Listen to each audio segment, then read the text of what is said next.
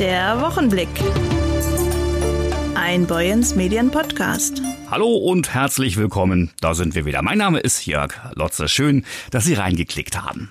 Eine üble Attacke musste in diesen Tagen Dingens Bürgermeister Nico Timmermann hinnehmen.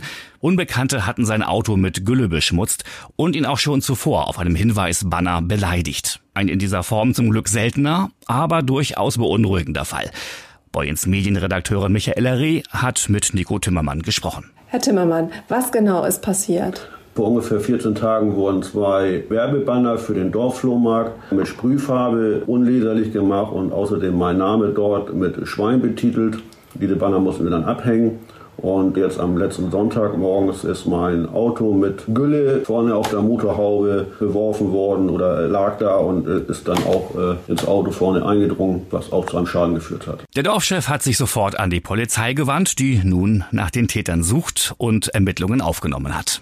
Der materielle Schaden sei das eine, viel schwerwiegender das mulmige Gefühl, das die Taten bei Nico Timmermann und seiner Familie hinterlassen. Man frage sich immer, so sagt er, was komme als nächstes? Ja, da fühle ich mich natürlich nicht so gut, weil ich habe mir nichts vorzuwerfen in dem Sinne, weder als, als Privatperson noch als Bürgermeister und erwarte, wenn einer was sprechen möchte, was ihm nicht gefällt, dass er bei mir an die Tür klopft oder mich anruft. Es habe in Dingen in der Vergangenheit die eine oder andere Gemeindevertretersitzung gegeben, bei der sich nicht immer alle einig waren und durchaus gestritten wurde. Eine völlig normale Geschichte, es ging um die Sache.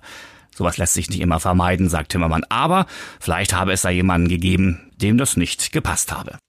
Nach der Gülle-Attacke auf sein Auto in der Nacht zum Sonntag hat der 52-Jährige jetzt eine Belohnung ausgesetzt für Hinweise, die zum Ergreifen der oder des Täters führen. 500 Euro hat die Gemeinde dafür bereitgestellt. Sachdienliche Hinweise nimmt der Bürgermeister, aber auch die Polizeistation in Mahne entgegen.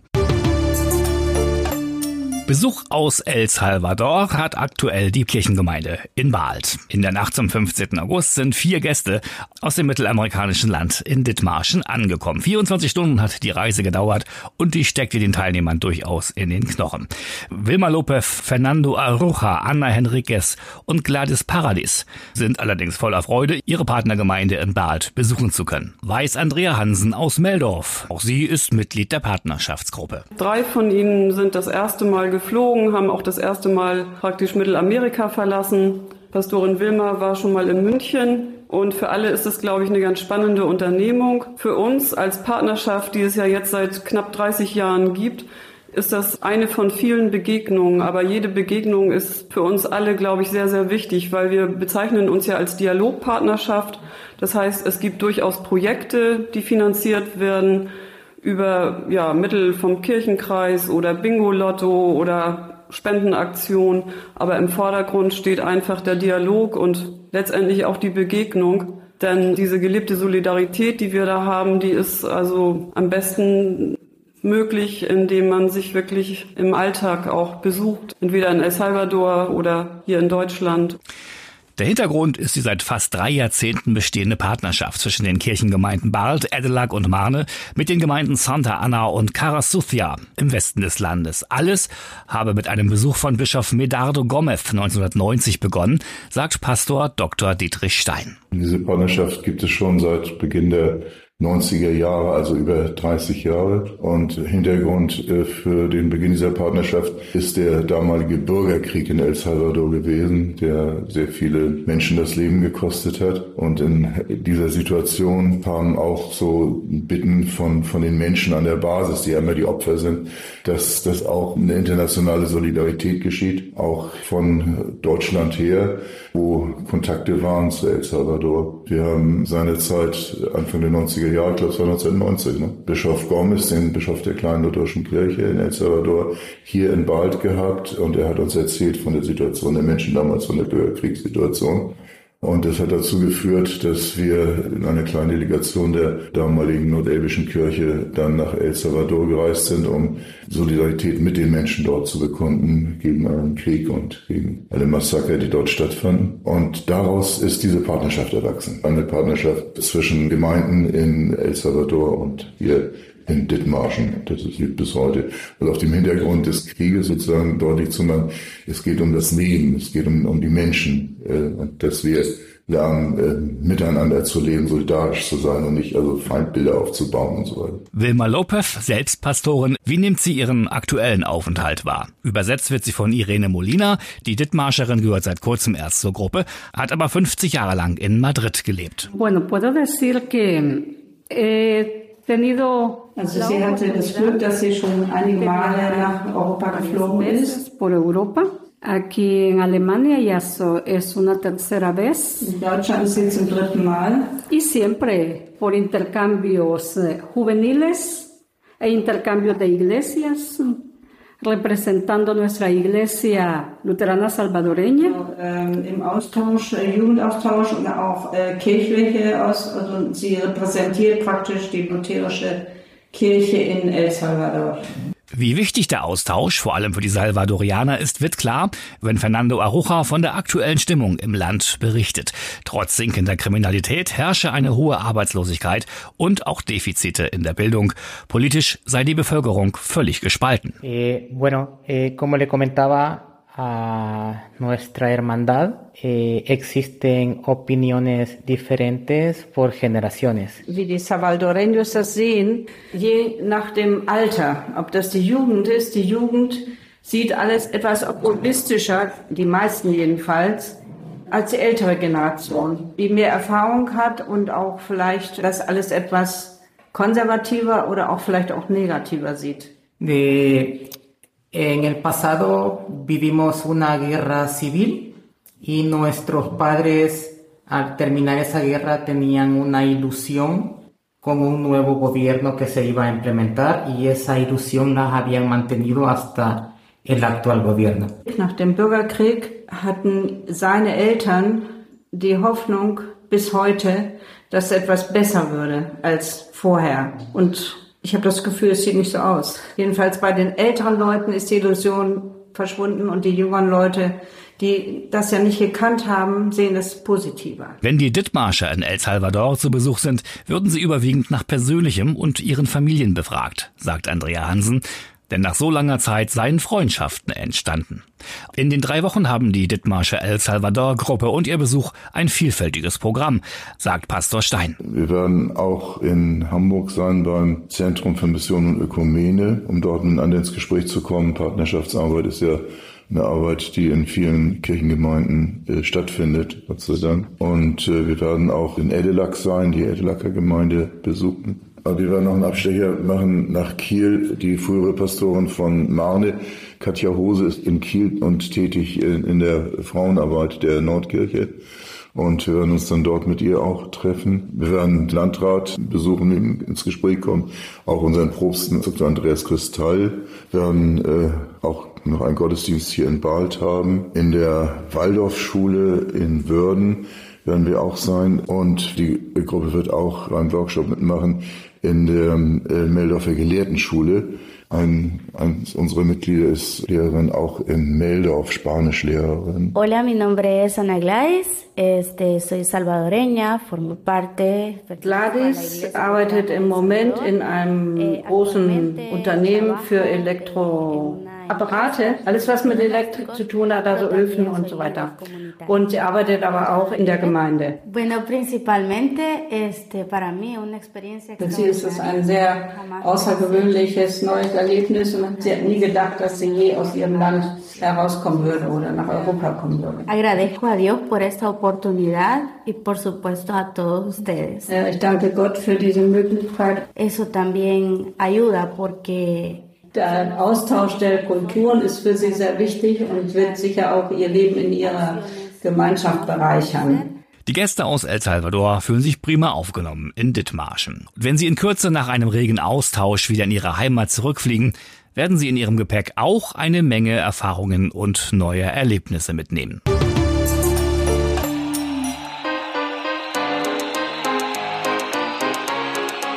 Und jetzt kommt ein waschechter Dithmarscher, der es auf viele Bühnen geschafft hat, sogar bis nach Mallorca. Die meisten kennen ihn von diesem Hit. Hey, jetzt geht's ab mit Volker Racho. Hier ist das rote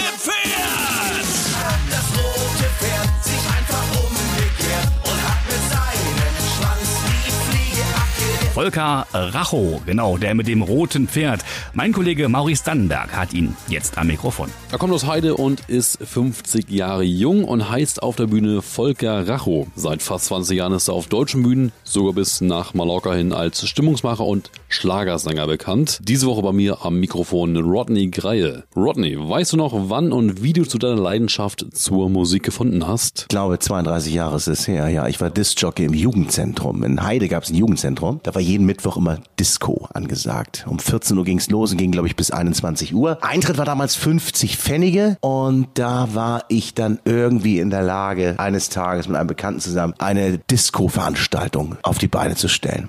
Wir waren, glaube ich, drei Disc-Jockeys zu dem Zeitpunkt und so fing das dann an. Und das war, glaube ich, die Zeit damals, vielleicht erinnert sich der ein oder andere Hörer noch mit Holly Johnsons Love Train. Das war eine gigantische Zeit, das muss 1989 gewesen sein. Ich bin der Meinung, 88, 89 muss das gewesen sein. Und so bin ich dann im Jugendzentrum angefangen. Es gab noch keine CDs, es gab nur Maxi-Singles und Singles das sind die, für die jungen Zuschauer, die es nicht kennen, diese schwarzen runden Scheiben in zwei unterschiedlichen Größen, die man in unterschiedlichen Geschwindigkeiten laufen lassen konnte, 33 und 45. Das war witzig. Das war die Zeit 1989 und dann eines Tages ist dann jemand auf mich auf aufmerksam geworden. Er sagte, du musst jetzt mal irgendwie richtig in die Diskotheken, Jugendzentrum. Alleine ist schön und gut, aber du kannst ja auch in richtigen Diskotheken spielen. Dann bin ich an Michael Wittig geraten, im wahrsten Sinne des Wortes. Wir sind nicht aneinander geraten. Wir sind jetzt seit über 30 Jahren befreundet. Und der nahm mich dann im wahrsten Sinne des Wortes unter seine Fittiche, der Herr Wittig, und hat mich Diskotheken vermittelt. Also vor mehr als 30 Jahren angefangen als ganz junger Disc-Jockey, da und so noch mit richtigen Platten. Aber nicht nur in Heide. Sag mal, wo hast du denn überall spielen dürfen, auflegen dürfen als DJ Rodney? Es ging dann los damals im Mambo, das war meine erste Diskothek, das ist die ehemalige Grotte gewesen. Und dann nachher im Palazzo in Palen, das war schon eine große Nummer.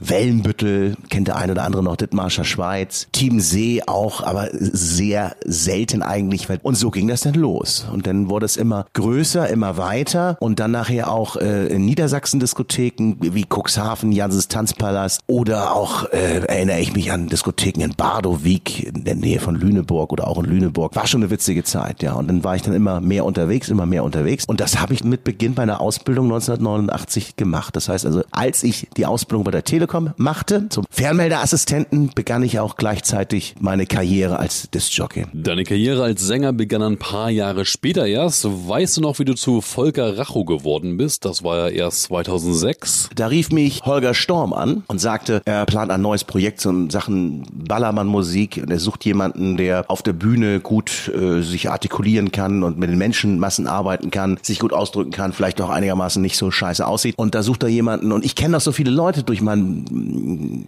Tätigkeitsfeld, ob da nicht einer von in Frage kommen würde. Und das pressiert zeitlich, weil die Dinger sind schon draußen. Aloha, Hea, He und König von Deutschland ist schon verkoppelt worden, da irgendwelche Sachen sind da schon gemacht worden und das muss jetzt richtig schnell über die Bühne gehen. Und da sagte ich, du Holger, ich überleg mal, wer das machen könnte. Ich überleg mal, warte mal kurz. Und dann sagte er, pass auf, ich gebe gleich die Nummer vom Produzenten Ruf den an, das ist Klaus Robert in Hamburg, der erwartet denn deinen Anruf. Du kümmerst dich darum. Alles klar, mache ich. Habe ich lange überlegt und habe dann den Produzenten selber angerufen. Hey Klaus Robert, hier ist Rodney, grüß dich, hallo. Ich bin der Mann, weil ich kann das ja. Ich bin ja bühnenpräsent, ich kann moderieren, ich kann die Leute begeistern, das habe ich ja durch meine Moderation bewiesen und dann haben wir ein paar Songs eingesungen. Und dann bin ich dann damit, dadurch bedingt, dass ich die ganzen Diskotheker kannte, durch mein DJ-Geschäft, habe ich die dann angerufen, abtelefoniert und habe dann Auftritte gemacht. Und das war dann erst im schleswig-holsteinischen Raum und Niedersachsen und nachher war das tatsächlich europaweit. Also Österreich, Schweiz, Spanien, sogar, sogar Holland. Also unglaublich. Wahnsinn.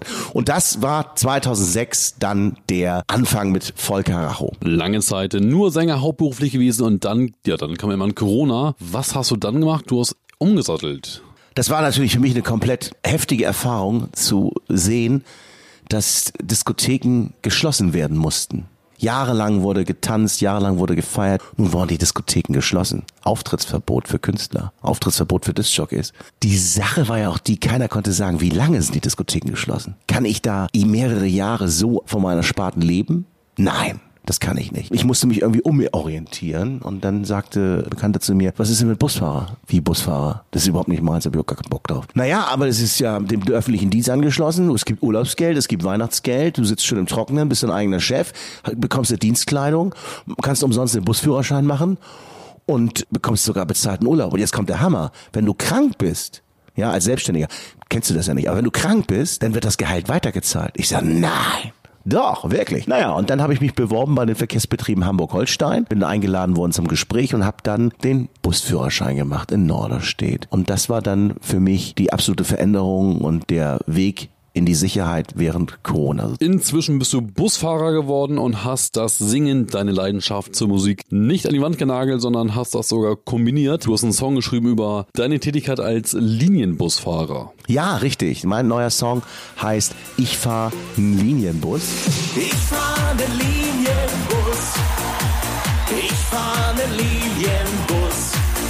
Wenn die anderen dumm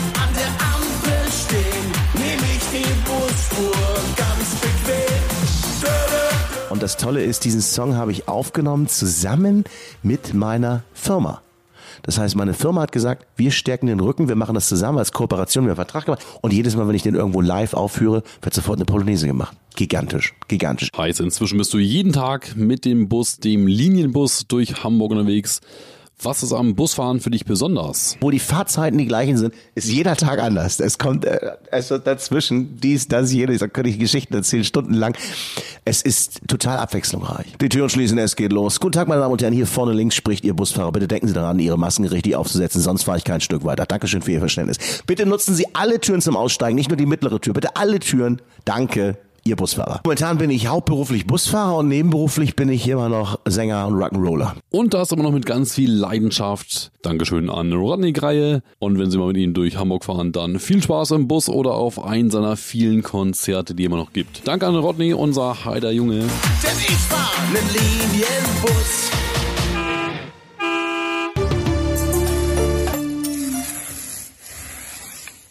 Es wird fleißig gearbeitet in Albersdorf am neuen Steinzeitmuseum. Die Handwerker sind fleißig dabei.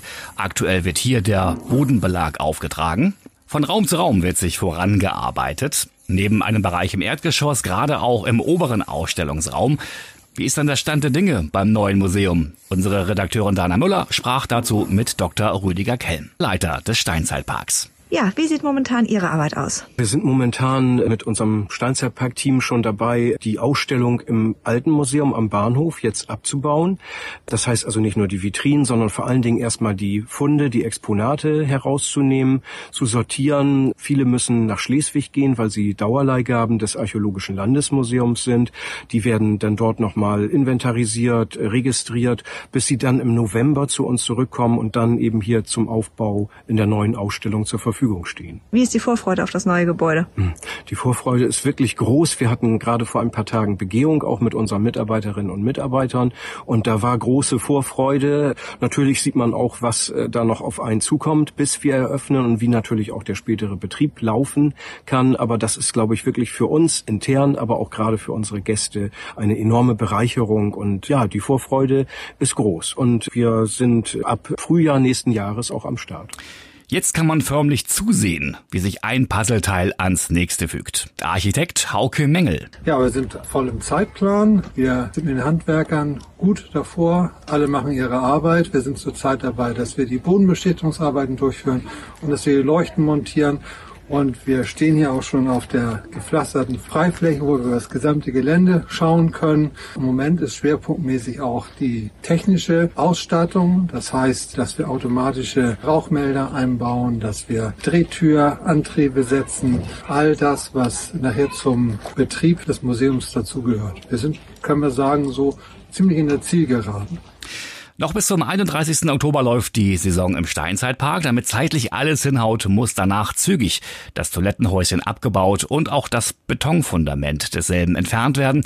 Denn bis zum 31. Dezember müssen alle Arbeiten abgerechnet sein. Das ist eine Vorgabe der Fördergeldgeber. Auf die neue Saison mit Museum und Park steigt derweil die Vorfreude. Es gebe, so sagt Dr. Rüdiger Kelm, sogar schon Buchungen.